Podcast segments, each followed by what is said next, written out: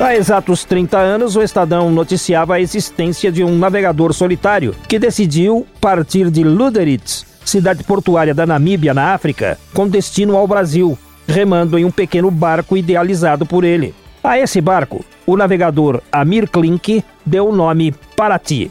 Depois de remar por três meses, cerca de 7 mil quilômetros, Amir decidiu, cinco anos depois, fazer uma nova expedição até a Antártida. Lá, ele permaneceu sozinho por mais de um ano, porque seu barco ficou preso no gelo, na Baía de Dorian. Da Antártica, ele rumaria em direção ao Polo Norte. De lá, retornando ao ponto de partida onde tudo começou. Cidade de Paraty. Amir Klink nos visitou aqui na Rádio Estadão, manifestou carinho pela nossa emissora e nossos programas. Falou também de suas aventuras e dos perigos que enfrentou. Conversamos com ele. Olá, Amir. Como vai?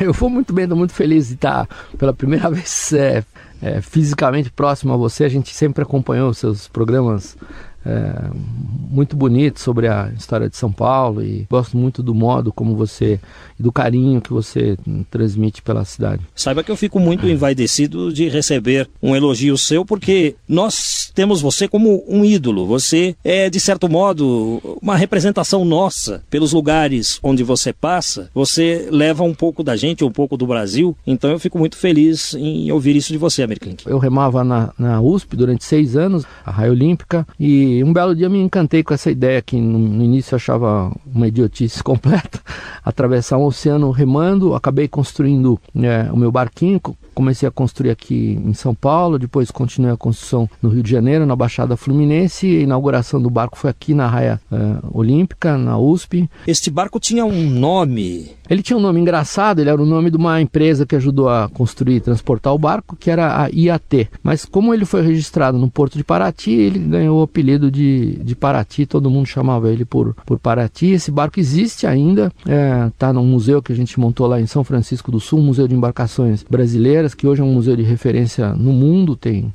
dois ou três museus como esse no mundo apenas, infelizmente, e está pronto para sair. Se alguém quiser usar ele, tá só. Não houve mais nenhuma travessia do Atlântico Sul. Houve mais de 150 do Atlântico Norte, a remo, mas do Atlântico Sul continua sendo a única. Meu mestre deu a partida, é hora, vamos embora. Pro João do litoral, vamos embora. Na volta eu venho ligeiro, vamos venho primeiro pra tomar teu coração, é hora. E o pessoal chamava você de navegador solitário. Você se sentia solitário? Por que, que você quis fazer essa viagem? Eu optei por fazer a viagem sozinho porque era tecnicamente muito mais fácil preparar a parte logística, porque era, era simplesmente mais, mais, mais simples hum, equipar o barco e sair sozinho. Eu sempre gostei da vela em solitário, é como se diz tecnicamente, mas eu nunca fui solitário.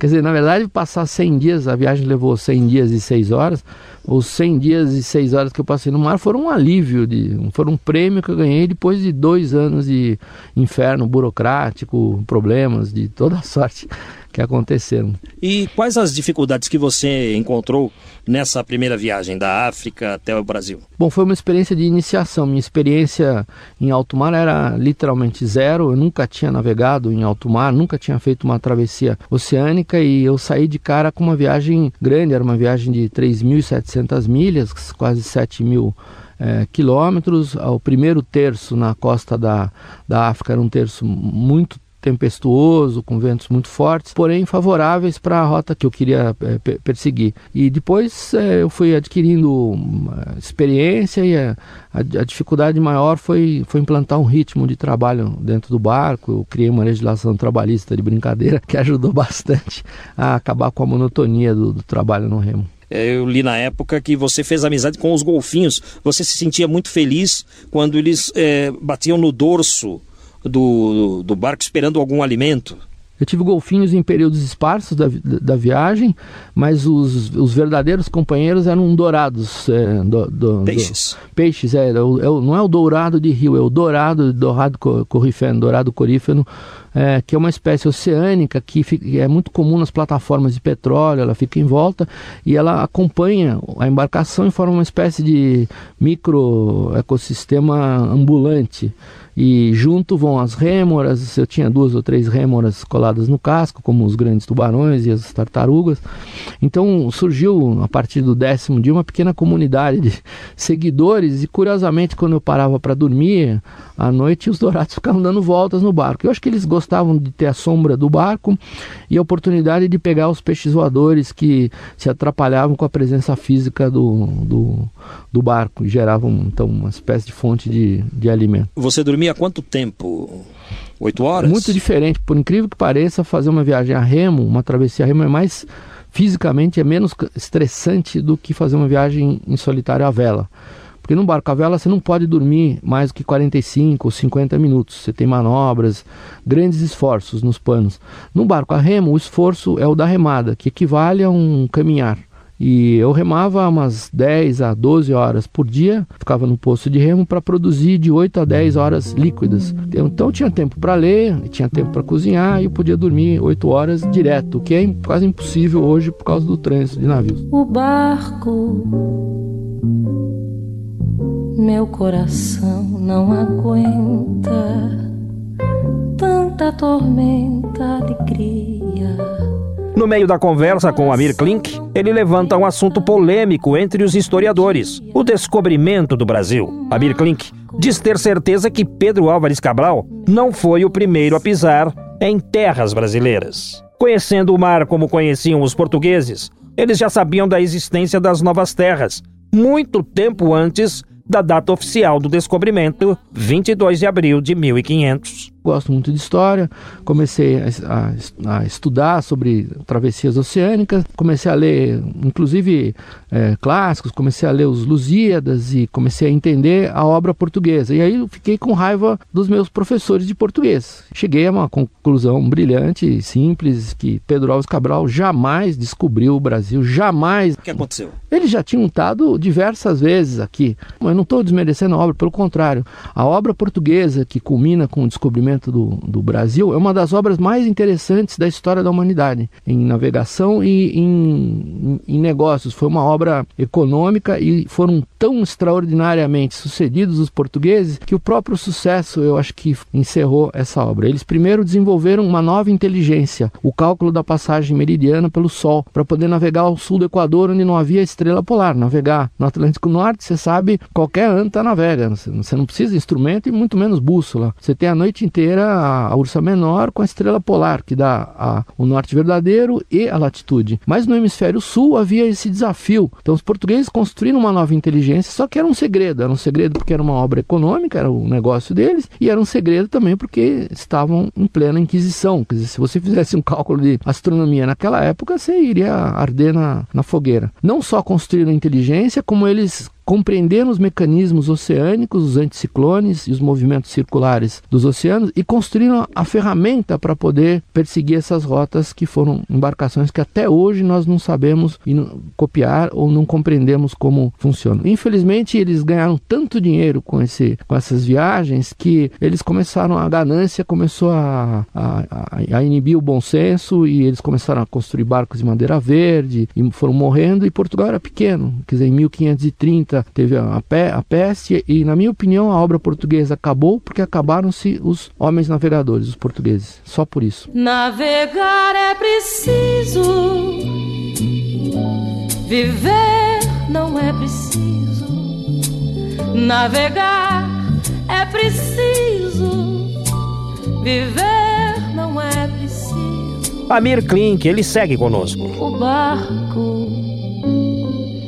noite no teu tão bonito. Essa sua expedição para a Antártida se deu de que maneira, quando foi, durou quantos dias? Na primeira eu fui como tripulante de um barco francês, na segunda eu já fui com um barco que eu construí e acabei ficando 15 meses na Antártica, nove dos quais preso, e voltei, como sobrou quase 15 meses de, de mantimentos, e aí, assim, na volta eu já tinha um pouco mais de experiência. Aí eu decidi não voltar pelo Brasil. Eu tinha uma namorada na África, passei na África para dar um oi para ela e segui direto para o Ártico, sem escalas. Então foi uma viagem. Na, na, em, em menos de cinco meses eu estava tava indo do polo do, do Círculo Polar Antártico, na Baía Margarida, até o Círculo Polar Ártico. Quantos dias durou? Durou 642 dias. Nossa, Foi uma viagem, bastante tempo, hein? Foram 22 meses. E o grande companheiro, o grande tripulante que eu tive a bordo foi o, o, o bendito rádio. Como a gente usa estações radioamador, radioamadoras de frequências abertas, a gente tem esse privilégio de nas frequências ama amadoras a gente poder se comunicar em certos dias da semana, em certos horários, e também tem o privilégio de no mesmo aparelho, no mesmo dial, correr até a frequência, por exemplo, lá onde você está fazendo o seu jornal de madrugada. Você, num determinado momento, você desceu do barco e circulou pelo gelo e aí você teve dificuldade para voltar. E o que, que aconteceu?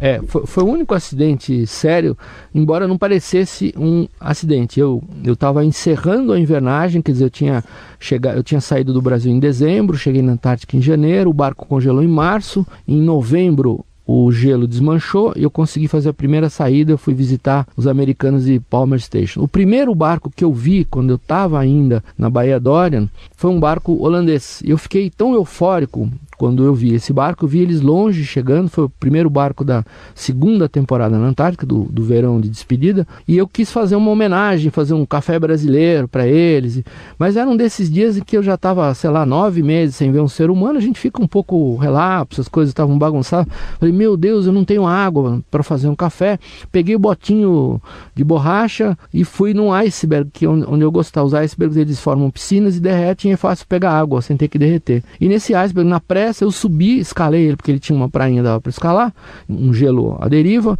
e eu peguei, enchi um galãozinho de 10 litros de água. Quando voltei pro bote, na pressa, esqueci de prender o bote. O bote foi embora. E aí? Se eu tivesse feito isso em qualquer outro dia da viagem, eu teria morrido. Em qualquer outro dia. O bote foi embora e o veleiro vinha vindo, de repente eles passam na minha frente, eu começo a gritar terrivelmente, pelo amor de Deus, não, carona, estou perdendo meu bote. Eles chegaram horrorizados, falaram, escuta, como você veio parar sozinho em cima de um, de um gelo? Eu falei, eu acabei de perder o, o bote, mas ele está logo ali, dá para pegar, me dá uma carona. Eles, eles falaram, quanto tempo você está aqui? Eu falei, eu estou desde janeiro do ano passado. Eles não acreditavam que eu tivesse passado o inverno fazendo imbecilidades desse tamanho.